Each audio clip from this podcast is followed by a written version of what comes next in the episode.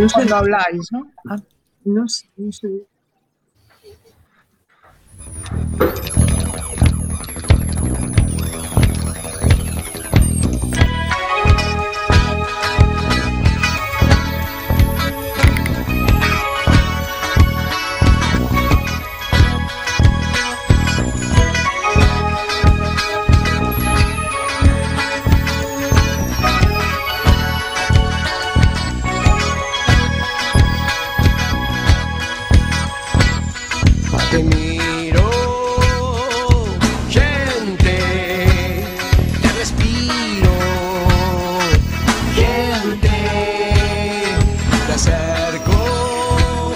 Buenas noches, conciencias.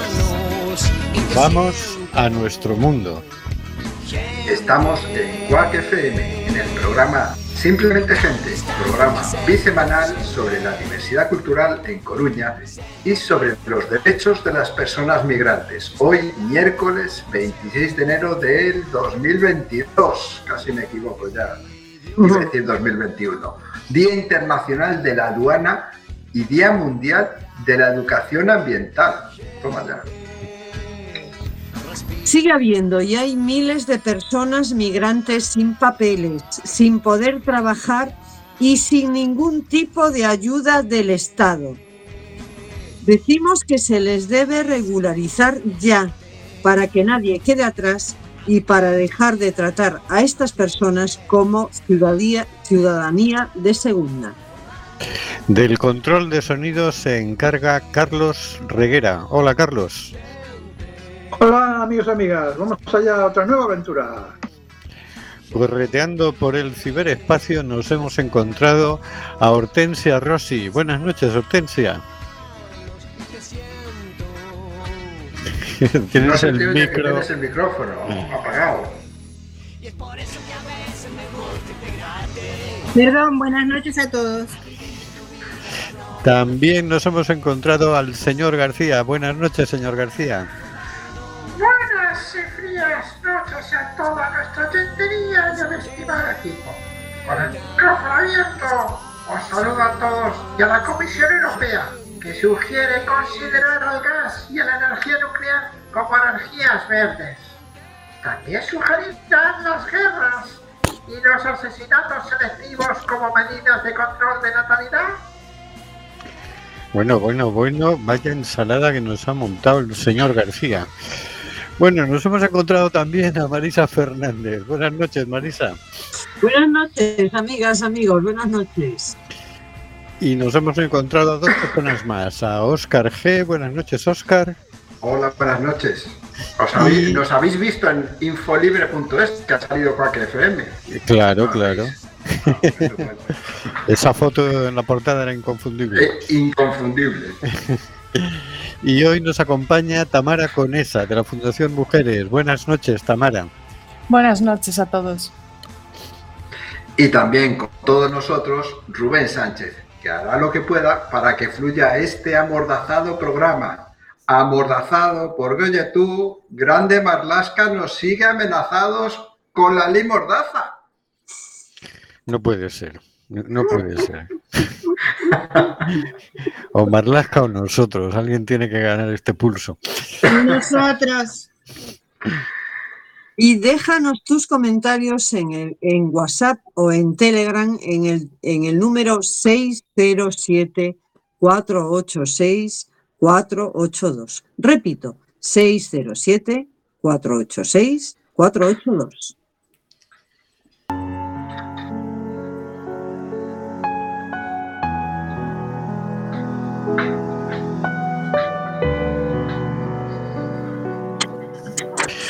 Cositas de la actualidad por el señor García.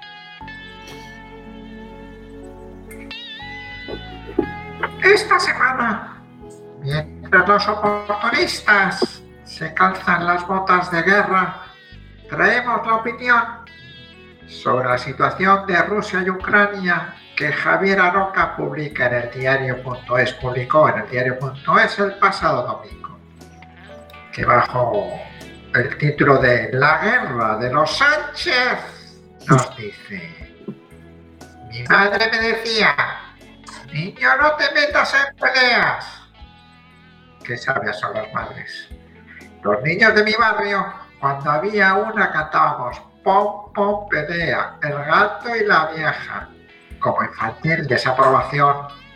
Mi madre me dio uno de los mejores consejos de mi vida. La crisis que huele mucho a bolillas de alcanfor y a decadencia llena las páginas de los periódicos y enardece a los amantes de las guerras y las banderas, como si tumbar el muro de Berlín no hubiera servido para nada, como si comprender las razones del otro no tuviera interés alguno.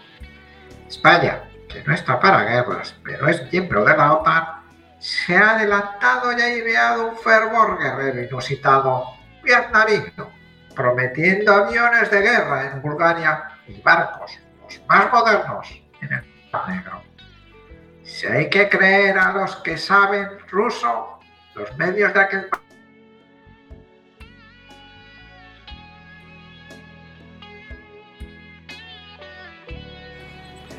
Durante el andarato la gente de izquierdas o pacífica en general rechazó los ardores guerreros de José María. Ahora nos enteraría que los ministros no rechazaran ese alarde español, esa exhibición. En el conflicto predomina el acento vaquero de los americanos y, solo muy de fondo se oyen voces desatinadas y múltiples europeas, indicando más adelante, mientras los gobiernos europeos se apresuran a ser los más americanistas en este aquelarre decadente que acontece en Europa. Decadente porque lo que está ocurriendo pone en manifiesto no la inexistencia de una política exterior y defensa común en la Unión Europea, que también, además la dependencia y seguidismo europeo de una, a su vez, decadente, senil, estadounidense. Aroca, tras enunciar una serie de incoherencias de la política exterior estadounidense en su artículo, hace un balance de la política exterior española. Y nos dice el ministro de Asuntos Exteriores que la política exterior la marca su presidente. Tiene razón. Contesta a las protestas suaves de sus socios de gobierno.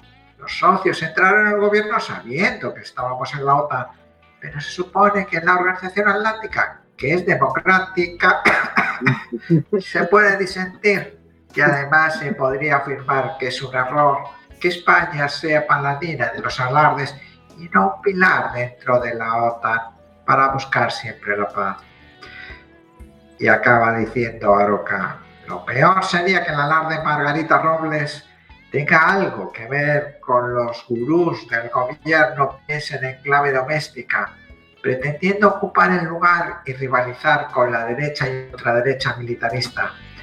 De momento Pablo Casado le ha mostrado todo su apoyo el patriotismo en la reforma laboral, en la renovación del Consejo General del, Poder Judicial o en los fondos europeos, es otra cosa. Las guerras nunca salen bien. La de Sánchez le puede costar lo que queda de munición. Acaba diciendo el opinador Siglo XXI y los conflictos se pretenden arreglar como en el siglo XIX. ¿Estallará una bomba nuclear? ¿Saldrán de sus métodos prehistóricos? Los prehistóricos saldrán de sus métodos prehistóricos los prehistóricos dirigentes que tenemos. Pues tienden a no, a no abandonar sus métodos prehistóricos, la verdad. Pero es brutal que a estas alturas de, de, la historia estemos pensando en resolver las cosas con bombas y con fragatas y con cazas y con guerras, ¿no? Esto no, no se me ocurre una cosa más peor que la guerra, ¿no? Cuerpos destrozados, vidas destrozadas, generaciones destrozadas. Y, esa amenaza se cierne. Y encima nos ponemos, nuestro presidente le da por decir, venga, van para allí unos cazas y van para allí unas fragatas rápidamente, ¿no? dices, oye tú, que, que Rusia tiene bombas nucleares, ¿eh? Y de repente, esto que se había olvidado todo el mundo de que existen las bombas nucleares, de repente se nos pone encima de la mesa. Esperemos Yo que lo no. que me pregunto, eh, Rubén, disculpa, es, eh, me pregunto, eh, se habla mucho de Ucrania, se habla mucho del armamento de la Unión Soviética, de la amenaza de la Unión Soviética, de la, perdón, estaba en otra historia, de Rusia, perdón, estaba en otra historia. Ay, Eh, se habla mucho, este, y, y se habla mucho de Estados Unidos, y se habla mucho de los barcos que ha mandado España y de Europa, pero lo que no se habla es de qué cosas o qué cosa opinan las personas, las personas que viven en Ucrania. ¿Qué dicen los ucranianos de todo esto? ¿No tienen voz? ¿A nadie se le ocurre preguntar qué es lo que opinan? No sé. Eh, sí, pero ¿qué es lo que opinan sobre qué exactamente? Sobre la probabilidad de una guerra en cuanto a Ah, no te quepa duda estar que en la o no. yo te diría, no te quepa duda que no la quieren, pero están medio en guerra civil. O sea que tampoco sé yo muy bien si la quieren o no la quieren. Eh, piensa que lo, lo primero que se hace, el- la primera víctima que hay en todas las guerras es la verdad. Nos acordamos todos cuando la guerra de Irak, que, lo primero que se dijo, se sostuvo y se mantuvo era que había armas de destrucción masiva era, era la, la gran excusa, ¿no? Pero es que Estados Unidos suele empezar todas las guerras con una gran mentira. Eso genera una situación de tensión y de repente parece que el otro ha atacado algo y que luego al final resulta que no lo ha atacado. Y, y dices, claro, si, si la situación en Ucrania ya está infestada, porque ya hay una pugna allí por entre Europa y Rusia por, porque vaya para un lado o vaya para otro, pues te puedes imaginar que si aquí nos quejamos de que la información está manipulada, imagínate allí. Y más sobre este tema. Entonces, mm, sí, desde luego los primeros que deberían tener poder de decisión son ellos. Son ellos. Pero digo yo, si España se fuera a meter en una guerra, nosotros también deberíamos tener algo que decir. Si Estados Unidos se va a meter en una guerra, los estadounidenses deberían tener algo que decir. Si Rusia se va a meter en alguna guerra, también los rusos deberían tener algo, porque al final morimos todos en esas historias, ¿no? Pues sí. Sí, sí, pero nosotros nunca podemos decir nada. Bueno, sí podemos decir mucho, ¿no? De hecho, cuando Irak, eh, Dijimos, la dijimos. respuesta que se dio fue impresionante y eso va a ser lo que nos toca hacer, ¿no?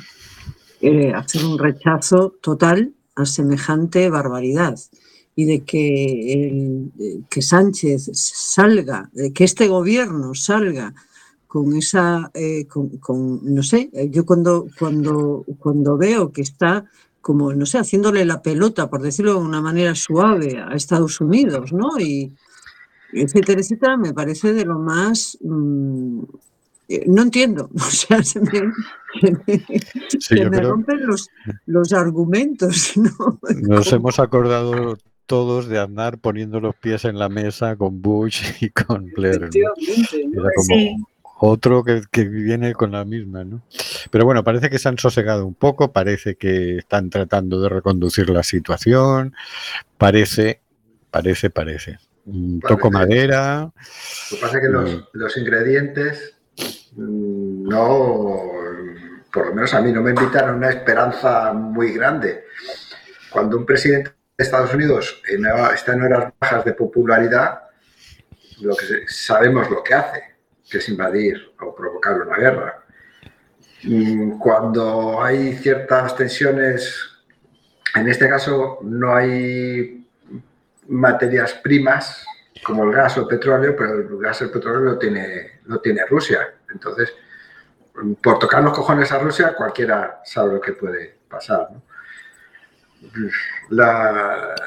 No sé yo, el, el tema, yo la, pregunta que hacía Hortensia, que me parece interesante, ¿qué opina la gente? Yo creo que la gente, ni nadie quiere una guerra. Eso está claro. Que la situación de Ucrania viene arrastrándose de, de mucho tiempo atrás.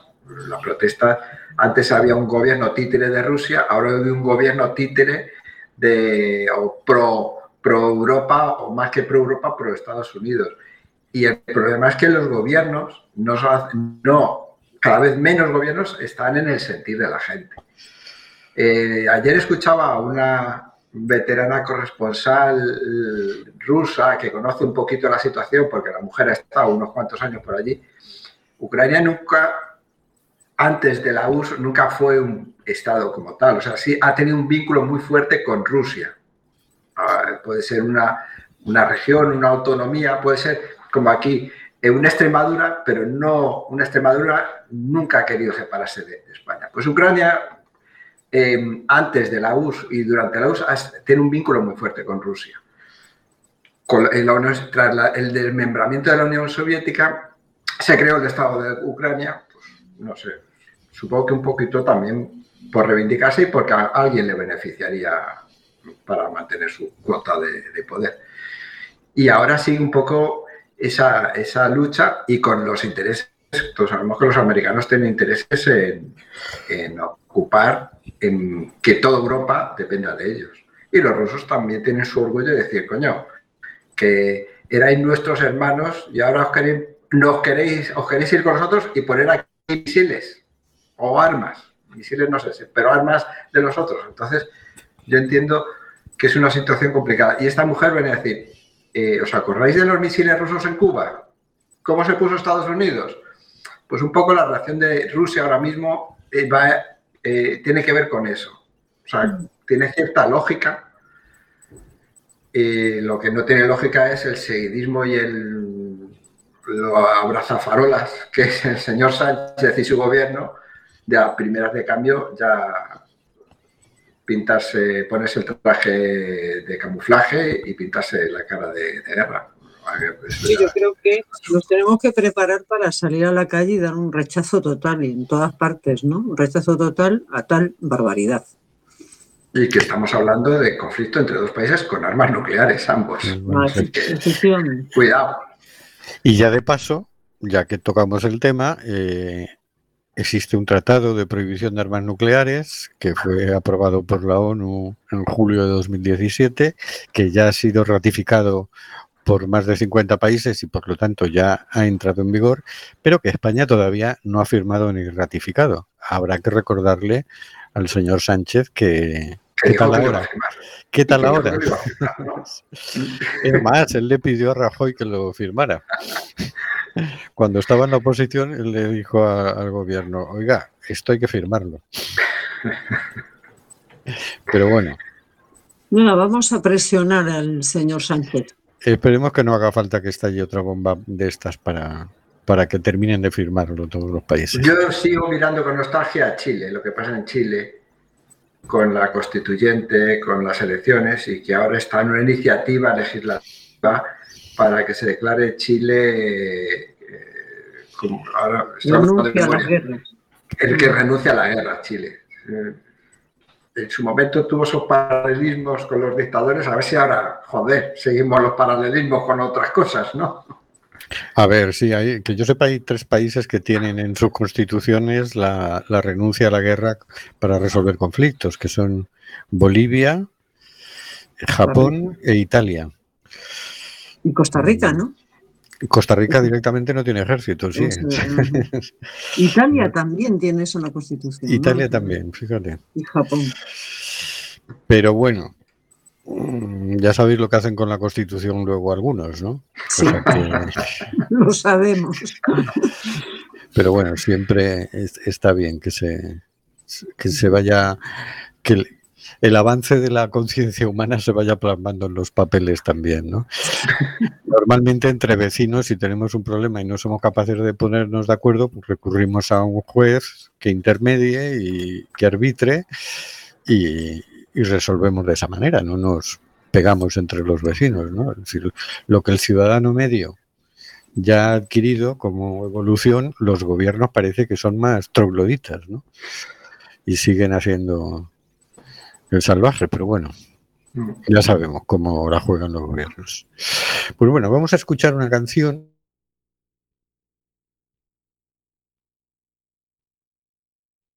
Paz de la paz, tubos de la paz, gaitas de la paz. Algo de paz, de Paul McCartney.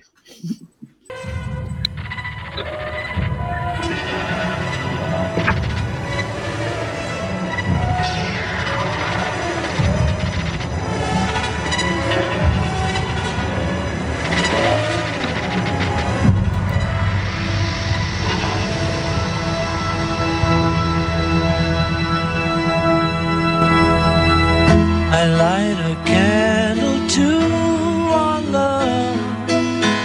In love, our problems disappear. But all in all, we soon discover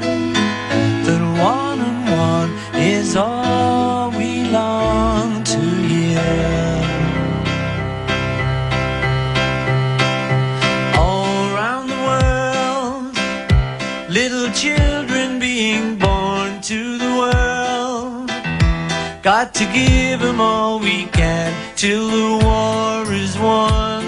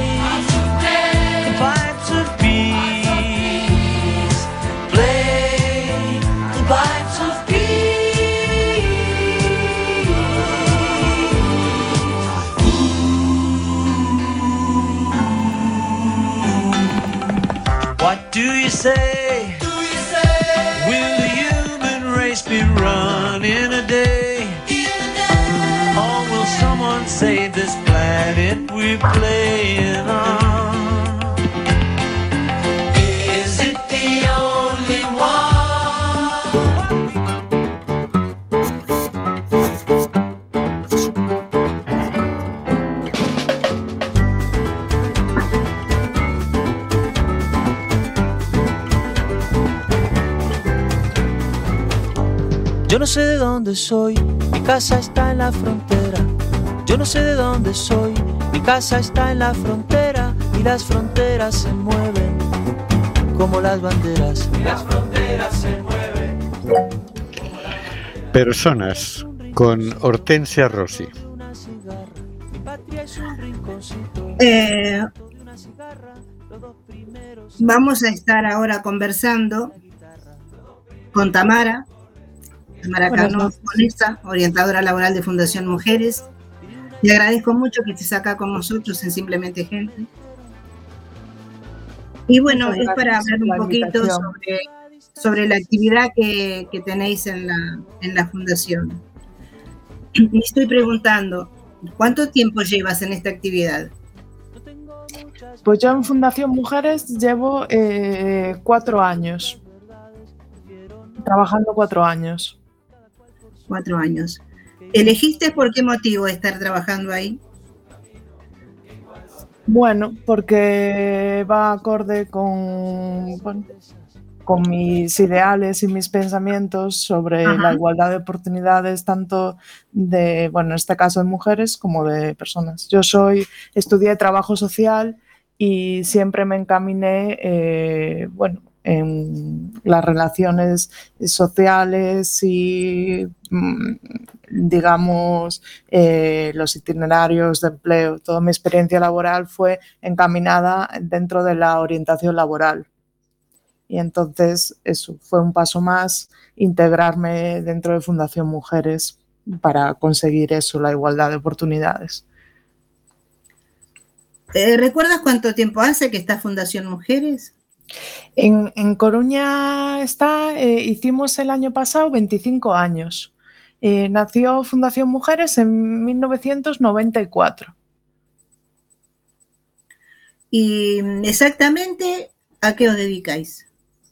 Fundación Mujeres, el objeto principal que tiene es eh, promover la igualdad de oportunidades en todos los ámbitos de la sociedad, ¿vale? Laboral, social, eh, de asociación, en todos. Lo que se trata es de conseguir una igualdad efectiva y real. Con el tema de- del COVID, ¿cómo, ¿cómo ha sido lo que es el, el 2020 y el 2021? Bueno, el trabajo, ¿no? Como todas las entidades, nos ha tocado un poco adaptarnos un poco a esta situación que no contábamos eh, con este desgaste tanto. Y es una situación un poco complicada porque no cuando hay una situación pues no sé un proceso una baja por una enfermedad tú más o menos puedes tener eh, una, un estímulo, un periodo de tiempo que vas a tener, o que un principio y un fin, ¿no? Pero yo creo que cuando empezó la pandemia, que es lo que más dificultó en sí, tanto mentalmente como socialmente, como a las empresas, que parecía que era por un, ¿no? Con- por un pequeño ratito de nada que iba a pasar, que íbamos a estar confinados y que iba a pasar, y que aún estamos aquí intentando adaptarnos. Yo creo que el año pasado fue muy duro, tanto eh, para las usuarias que atendemos como para la manera de intervenir, porque bueno, Fundación trabaja a través de itinerarios personalizados y somos eh, muy cercanas y tenemos una, nos adaptamos mucho a las necesidades de las mujeres y hacemos una intervención muy directa. Entonces, en- hubo una temporada que sí eh, tenía que ser todo vía digital. Y sí, las nuevas tecnologías funcionan muy bien, pero para muchas cosas, pero se pierde, ¿no? Yo creo que hemos perdido ese aquel de empatía, cercanía, que a veces cuesta más a través de un ordenador, o yo pienso. vamos. Claro. O sea que imagino que algunos proyectos quedaron por el camino, ¿no? Nosotros, eh, por suerte, mm, mantenimos todos los proyectos.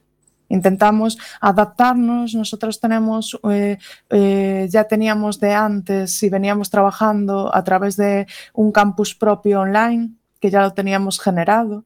Con lo cual, con ese campus online, las eh, tutorías, eh, pudimos ir trabajando. Lo que pasa que se pudo, eh, lo que sí notamos es que hay mucha brecha digital y sobre todo de recursos. Y había muchas mujeres que no tenían, muchas usuarias nuestras que no tenían un acceso a una conexión a Internet, eh, a un ordenador. eh, había que hacer tutorías telefónicas, que era lo que podían acceder cerrando los centros cívicos, las aulas formativas y no teniendo acceso a, ¿no? a Internet, es más difícil mm, una integración sociolaboral y conseguir ¿no? un empleo. ¿no? Claro. Y las mujeres también se quedaron en una situación que había muchos eh, puestos de trabajo, trabajo en B o puestos muy feminizados eh, que se perdieron. Entonces, que se quedaron, claro. Por ejemplo, a mí me parece una, una de como de muchas injusticias que unas empleadas, que las- el sector de empleadas de hogar eh, no tenga derecho a un desempleo, ni a una Sí, baja, es ni, o sea, me parece, mm, claro, mm, no sé. Yo cuando estamos en las formaciones, cuando muchas veces les da vergüenza eh, contar que están trabajando eh, en B, pero es que muchas veces, eh, yo siempre digo, no es culpa de la persona que está, de la mujer que está trabajando sin contrato. Muchas veces es que no tiene eh, otra opción. Es quien no le da de alta, pero no habría que regularizar mejor ese sector y otros sectores eh, con condiciones laborales bastante eh, dudosas, dejémoslo ahí, para que una persona que trabaja tenga eh, posibilidad de conseguir una calidad de vida y un bienestar, que es lo que se busca ¿no? con un trabajo. Porque ahora laboralmente sí, yo que pienso que se, ha- se han perdido muchas condiciones laborales. Se ha vuelto a hace 15 años. Pues sí, esto de que las empleadas de hogar, como se dice, no tengan derecho a paro es una cosa tan atrasada, tan, tan extraña y, y uno ve que, bueno, que, que se hacen progresos en algunas cosas con las leyes laborales, pero en este sentido es, es vergonzoso porque en definitiva es uno de los sectores eh, que el trabajo es, ¿cómo te voy a decir?, más, más forzoso, que igual estas personas no tienen, en el caso de las personas que no están aseguradas, que son muchísimas hoy por hoy todavía, Sí, sí. las personas que trabajan en hogares y no están aseguradas, y no tienen derecho a enfermarse, no tienen derecho a nada. Y si por ahí un día se quedan sin ese trabajo, no tienen derecho a cobrar absolutamente nada. Y no, sé- no sé por qué hace años que está este tema sobre el tapete, pero Mm. no pasan los gobiernos, pero la solución de momento no aparece. Sí, a mí me parece súper injusto, eh, entre otros sectores, ¿vale? Pero es el primero que se me vino a la mente. Y me parece que justo con el de el sector de hostelería y de cuidados fueron de los más perjudicados eh, durante el COVID y la pandemia. Fueron los que más sufrieron ERTES, los que más eh, desempleo tuvieron las mujeres. Son sectores que se quedaron muy tocados y porque la situación del COVID dio un, eh, aumento de ERTES y desempleo que no sabías cuándo ibas a volver y, y que partimos de la base que el mundo laboral en la situación actual del mundo laboral en España es compleja. Hace 15 años eh, eh, casi todo el mundo empezaba con un contrato indefinido. Ahora eh, pues tienes un contrato a tiempo parcial y si tienes de días sueltos. Yo, bueno, ahora, no sé, un año así, vi una nómina que pensé que era irreal de una chica que trabajaba de acompañante de autobús y estaba dada de alta 15 minutos al día. Ah, qué. Pero quiero decir, a ver, 15 minutos al día, ¿qué posibilidad tienes tú? Aparte es la pescadilla que se muerde la cola. Si tú no eres capaz de integrarte laboralmente, todo tu eje de bienestar se, eh, se vuelve eh, como si fuese una eh, casa de naipes, se va cayendo poco a poco. Tú necesitas poder tener un trabajo laboralmente para poder eh, vivir y tener una calidad de vida. Si tienes un trabajo y solo trabajas dos horas al día y no te da ni para pagar ¿no? la factura de la luz, que como está la luz ahora, pues Qué disparate. es muy difícil Bueno. que te puedas integrar. Sí. Pero bueno, como sea, eh, seguís adelante y, me puedes más o menos resumir eh, proyectos para el 22, para este año. Sí, mira, eh, tenemos, dado que estamos en este programa, eh, mm, tenemos un proyecto que se llama ATE, que es para mujeres migrantes no comunitarias. ¿vale? El año pasado en este programa atendimos a- en toda España, porque Fundación Mujeres tiene cinco delegaciones, ¿vale? Entonces, en toda España atendimos a 150 eh, mujeres en este programa, ¿vale? Y mm, creo que podemos destacar, eh, porque acabamos de sacar ahora los datos cerrando el año 2021, que eh, creo que es interesante los países eh, mayoritarios que están viniendo o están apareciendo, sobre todo en Galicia. Eh, eh, hemos atendido a el, el 31% de este proyecto son mm, usuarias de Venezuela. Después de Marruecos, de Colombia y luego en menor medida están de Paraguay, Senegal y Perú. Este proyecto lo que intentamos trabajar es- son itinerarios sociolaborales eh, a través de una activación y un empoderamiento de las mujeres, ¿vale? Para que consigan eh, un trabajo eh, o de cuenta propia o de cuenta ajena. Lo que hacemos es formación. un apartado de cuenta ajena sería para montar una empresa, ¿vale? El año pasado, eh, antes, en diciembre de 2021, de estas 150 mujeres, el 11% dieron de alta su empresa Bueno, que es un porcentaje bastante interesante eh, en Pues los sí. momentos que estamos para poder, eh, bueno, pues ver una salida, eh, ¿vale? Pero se trata de empoderar a las mujeres a través de formación y itinerarios adaptados a las necesidades de ellas para que logren una inserción sociolaboral. ¿vale? Y este programa sigue este año. qué bien, qué bien. Este programa ya lo habían tenido anteriormente, ¿no? En el Sí, 19 llevamos desde el 2017 con él. ya en el 17. Vale, es un programa del Ministerio eh, de Asuntos Exteriores y se renueva la subvención, se va pidiendo cada año. Entonces, este año es, entra otra nueva edición de subvención.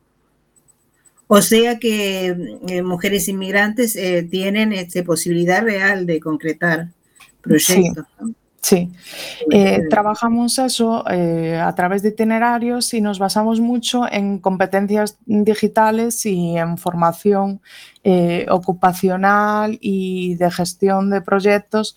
Es formación muy práctica para que las mujeres puedan acceder en, en el último objetivo, se empoderen para poder encontrar un trabajo lo antes posible, que en sí es el fin para ¿no? lograr una igualdad real eh, hay que partir de tener un trabajo para poder acceder a él en mejor garantía. Claro. Y una preguntita que se me ocurre ahora, eh, sigue siendo todo online, lo- lo- los cursos, los, todo lo hacéis online. No, nosotros hacemos eh, ya, eh, no sé, yo creo que solo hicimos solo online durante dos meses en la pandemia. Eh, mientras que hubo aula y estuvieron abiertas, hicimos formación presencial. Y ahora empezamos una nueva edición eh, de búsqueda de empleo el 4 de febrero. Vamos a hacer presencial. Intentamos eh, compaginar las dos cosas, ¿sabes? El campus virtual y, el, y la parte presencial para poder eh, proporcionar esas habilidades y esas competencias digitales eh, que se notan que pueden faltar porque hay eso, o falta de recursos o una brecha digital eh, importante. Claro. Y mm, yo creo que ha, estado, ha, ha estado todo muy esclarecedor, ¿eh, Tamara. La verdad que te agradezco muchísimo y me gustaría que pongas, por ejemplo, la dirección, teléfono, contactos de, mm, de la organización para que, bueno, para que si hay mujeres que están escuchando y tienen determinadas expectativas, se puedan arrimar o puedan este, ponerse en contacto con vosotros. Vale, eh, ¿qué lo escribo aquí? ¿En el chat o...? Dilo, dilo. O lo Ah, que dice, lo diga, y- perdona. Pues estamos Fundación, perdona, ¿eh? perdona. No. Estamos en la Avenida de Monelos, eh, número 121, primero derecha. Vale, y el, el email general nuestro es galicia arroba fundacionmujeres.es. Vale. Pues muy bien. También nada, tenemos... Sí, sigue, por favor. Ah, perdón, que digo que también tenemos otros, este es el, el proyecto eh, encaminado a inmigrantes, ¿vale? Tenemos otros proyectos eh, como Cuidadanas, como de emprendimiento, ¿vale?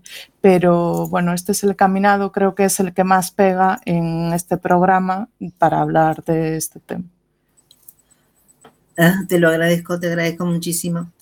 Este, pero eh, ¿qué- dijiste algo recién, cuida, cuida, ¿qué dijiste? Cuidadanas. Es un programa que se trabaja para eh, personas, o sea, en este caso mujeres, que cuidan de manera no, pro- eh, no profesional a- en el ámbito familiar, ¿vale? A personas, eh, a hijos con diversidad funcional o personas mayores. Siempre en el ámbito familiar, ¿vale? Va enfocado a cuidar a las personas que que cuidan a otras personas. En este caso, en nuestro caso, mujeres. Es un programa destinado a mujeres que cuidan en el ámbito familiar, no profesionales.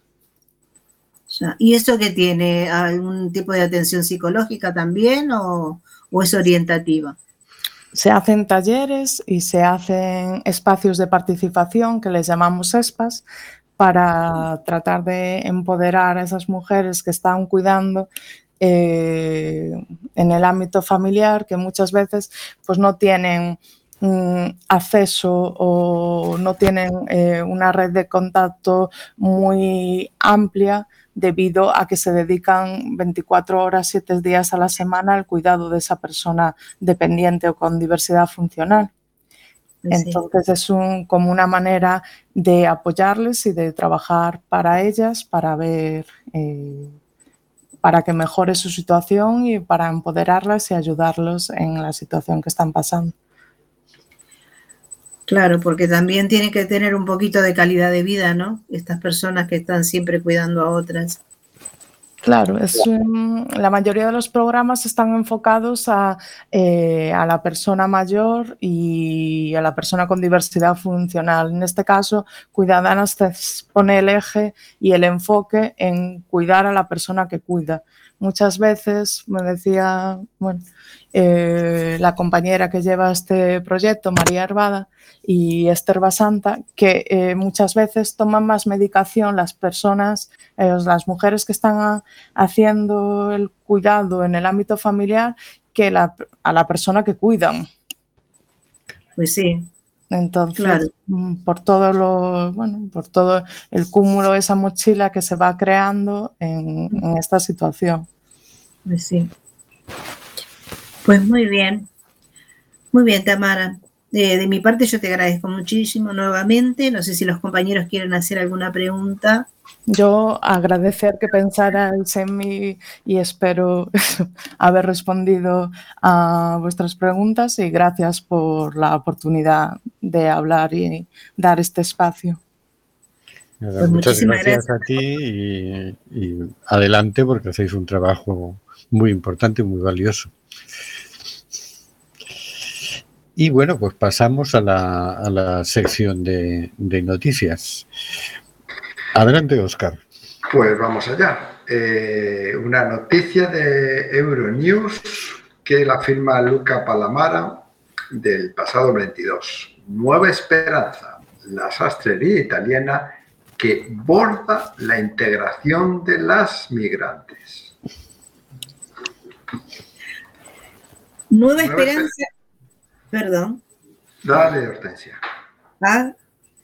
Nueva Esperanza es el nombre de una sastrería en el corazón de Caserta, en el sur de Italia, en la que ocho mujeres de distinta procedencia trabajan juntas para poder ser libres e independientes. Todo comenzó hace casi 20 años con la intención de dar a las migrantes, sobre todo africanas, una oportunidad de liberarse del legado de la trata de personas y comenzar una nueva vida. Gracias a un pedido de mil bolsos de la Administración Regional en el año 2004, tuvimos la fuerza y el valor de invertir lo que habíamos ganado para dar a las chicas la posibilidad de seguir soñando a través de esta sastrería. Explica Mirela Macovey, presidenta de la cooperativa Nueva Esperanza. La sastrería ha abierto sus puertas a todas las mujeres que quieren tomar las riendas de su vida y dejar atrás su pasado. Lo que importa es lo que están haciendo. Cada producto de aquí, todo lo que estamos haciendo, todo habla de algo. Es como un mensaje enviado a otras personas. Hay esperanza, hay experiencia. Estamos tratando de explicar muchas cosas a la gente, afirma Happiness Ojo, trabajadora de la cooperativa. De la oscuridad de su pasado a los colores de una nueva vida. Para estas mujeres, los tejidos y confecciones no son solo una forma de ganarse la vida, también representan un signo tangible de su liberación de las condiciones de opresión. Queremos ser un ejemplo. Las mujeres son lo bastante fuertes como para perseguir sus sueños, ser las protagonistas de su propia vida. y de su vida familiar, no solo como madres o esposas, sino como mujeres independientes con su propio trabajo, añade Mirela Macovey. Cada producto de esta tienda cuenta la historia de una mujer que lucha por un nuevo comienzo, ya sea inmigrante o italiana. Decidí renunciar a la agencia de marketing en la que trabajaba y venir aquí para trabajar en esta cooperativa. Tomé esta decisión con el corazón, porque es bonito ver las sonrisas de nuevo en los rostros de estas mujeres cuando pueden recuperar sus vidas a través de su trabajo. Confiesa Daniela Altruda, directora de marketing de Nueva Esperanza. Una historia detrás de cada producto, calidad y belleza que reflejan la dignidad del trabajo en una sastrería italiana llamada Nueva Esperanza. Pues perdón, pero yo tengo que comentarlo. Yo tendría que haberme ido para allí. Por ejemplo, creo yo. Pero me encanta el proyecto. ¿Tú, tú qué opinas este, de esto? Invitada. ¿Yo? Sí. Yo eh, siempre admiro a, a las mujeres que tienen esa destreza manual de costuras y creo que los trabajos eh, tradicionales es una pena porque en muchos casos se está perdiendo. Mi abuela eh, era redera ah, y Claro.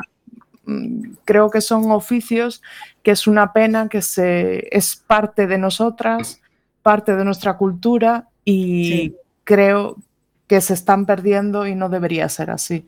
Entonces, toda, eh, todo mm, trabajo que, op- que apueste por eh, costura o cosas creativas, innovación, para mí siempre es positivo. Pues sí, la verdad que sí. Bueno, esta noticia es porque se están haciendo tantos miles de cosas mm, para ayudar a las personas migrantes que estamos empeñados este año en, en visibilizar todo este trabajo que hace normalmente gente de base, organizaciones de base, pequeñas organizaciones, otras medianas organizaciones, ¿no? Pero, y a veces grandes organizaciones, pero mucha gente, muchos voluntarios, muchas personas dedicadas a, a la solidaridad y, a, y que entienden que eh, la migración es una cosa muy buena, pero que hay que facilitar, hay que engrasar los mecanismos de, de convivencia y de adaptación a, a nuevos entornos, ¿no? Que entiendo que es buena parte del trabajo que hacéis, ¿no, Tamara? Sí, pero yo creo, yo siempre, bueno, mm, yo creo que eh, cuando conocí a Hortensia hablamos de esto, yo creo que falta, eh, es un poco un tirón de orejas eh, a las entidades, yo creo. Em, hay mucha gente, muchos mucho personal de entidades muy involucrado, pero yo creo que tenemos que trabajar más en red, porque una entidad sola mm, no puede llegar a todo, no puede cubrir las necesidades de todo, pero si somos eh, cuatro entidades eh, que trabajamos por un objetivo de integración y, y- y una manera de ayudar a las personas mi- inmigrantes que están aquí, creo que deberíamos trabajar más eh, en más cercanía. ¿sabes? Pues mirar los objetivos eh, a lo mejor tan individuales de cada entidad y hacer como más, mm, bueno, es un pensamiento que tengo yo, que teníamos, que sí que colaboramos, que tal, pero colaboramos en cosas puntuales. Yo creo que tenía que haber una labor más eh, de trabajo colaborativo entre entidades más cercano. Claro. Sí. Bueno, hay debates que se nos van creando sobre la marcha, ¿no? Porque ahí eh, está ese debate, ¿no? Claro, hay un problema que es, tú comentabas antes, hacemos esto y porque hay una línea de subvención del ministerio y cada año hay que renovarla.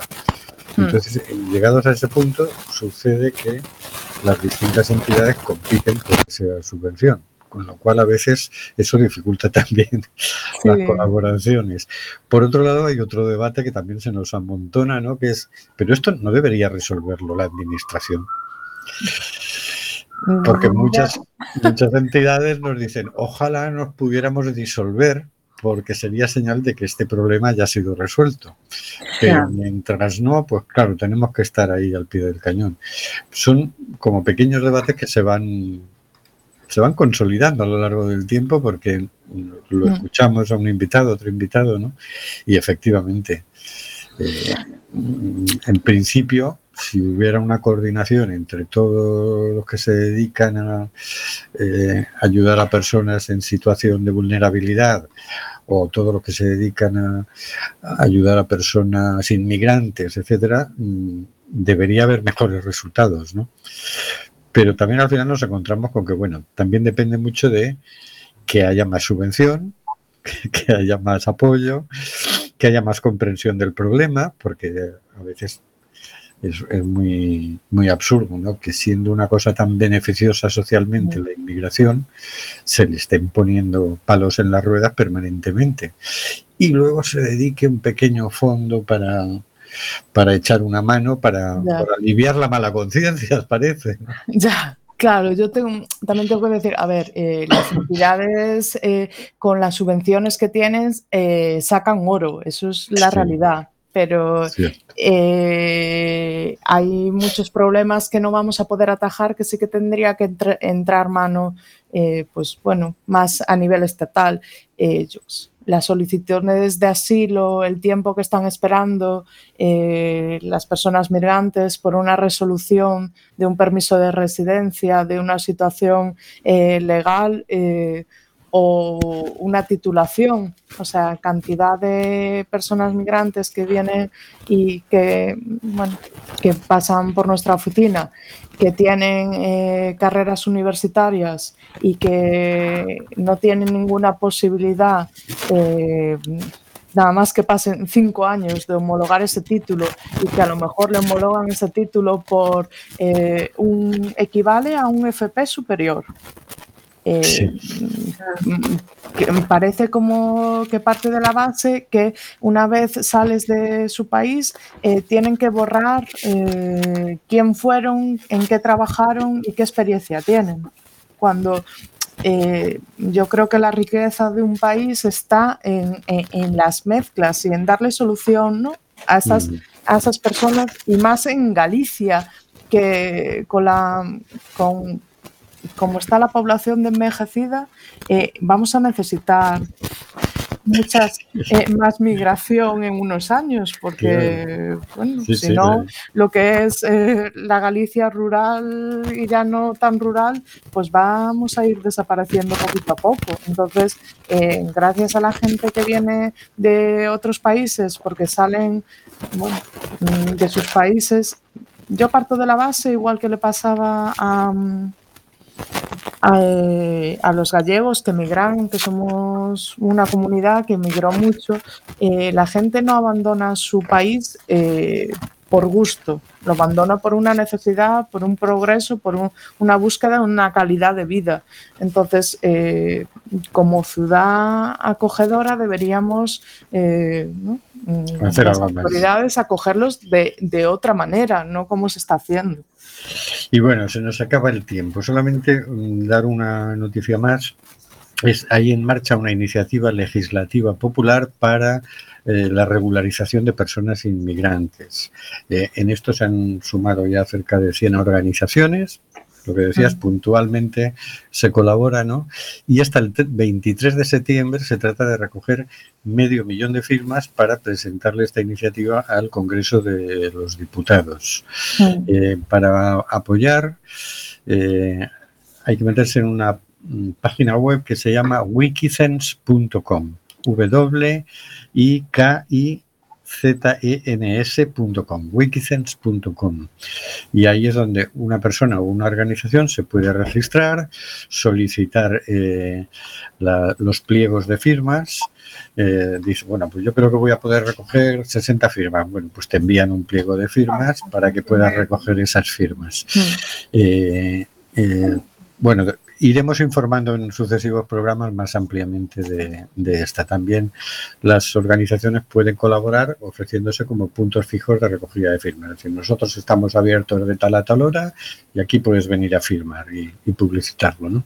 Pero bueno, como decíamos, ya, ya iremos informando. Con esto nos despedimos hasta el 9 de febrero, dentro de dos semanas, el miércoles dentro de dos semanas, porque ya sabéis que somos un programa bisemanal, que lo hacemos cada dos semanas.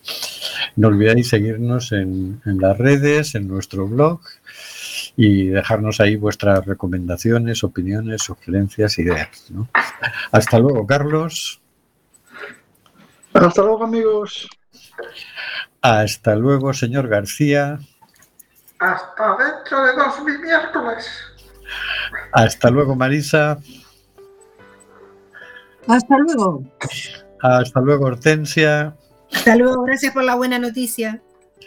Hasta luego, Tamara. Muchas gracias. Hasta luego. Hasta luego, Oscar. Hasta dentro de dos miércoles. Hasta luego, queridas y queridos oyentes.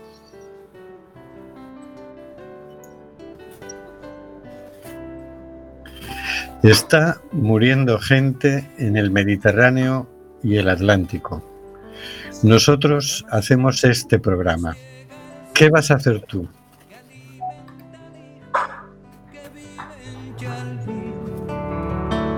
y en Namibia se escucha el ronquido inquieto y dormido del nevado del Ruiz. Mientras que hoy la pampa abraza Berlín. Coliseo despierta New York. Chacarés bebiendo de un pan, soleares de un tan y una isa de un son. y una quena con gaitas escocesa bailaban en la clave de un djembe y un bongo. Hoy el reggae se impregna entonando una misma canción. Quizás barriendo fronteras se hermanen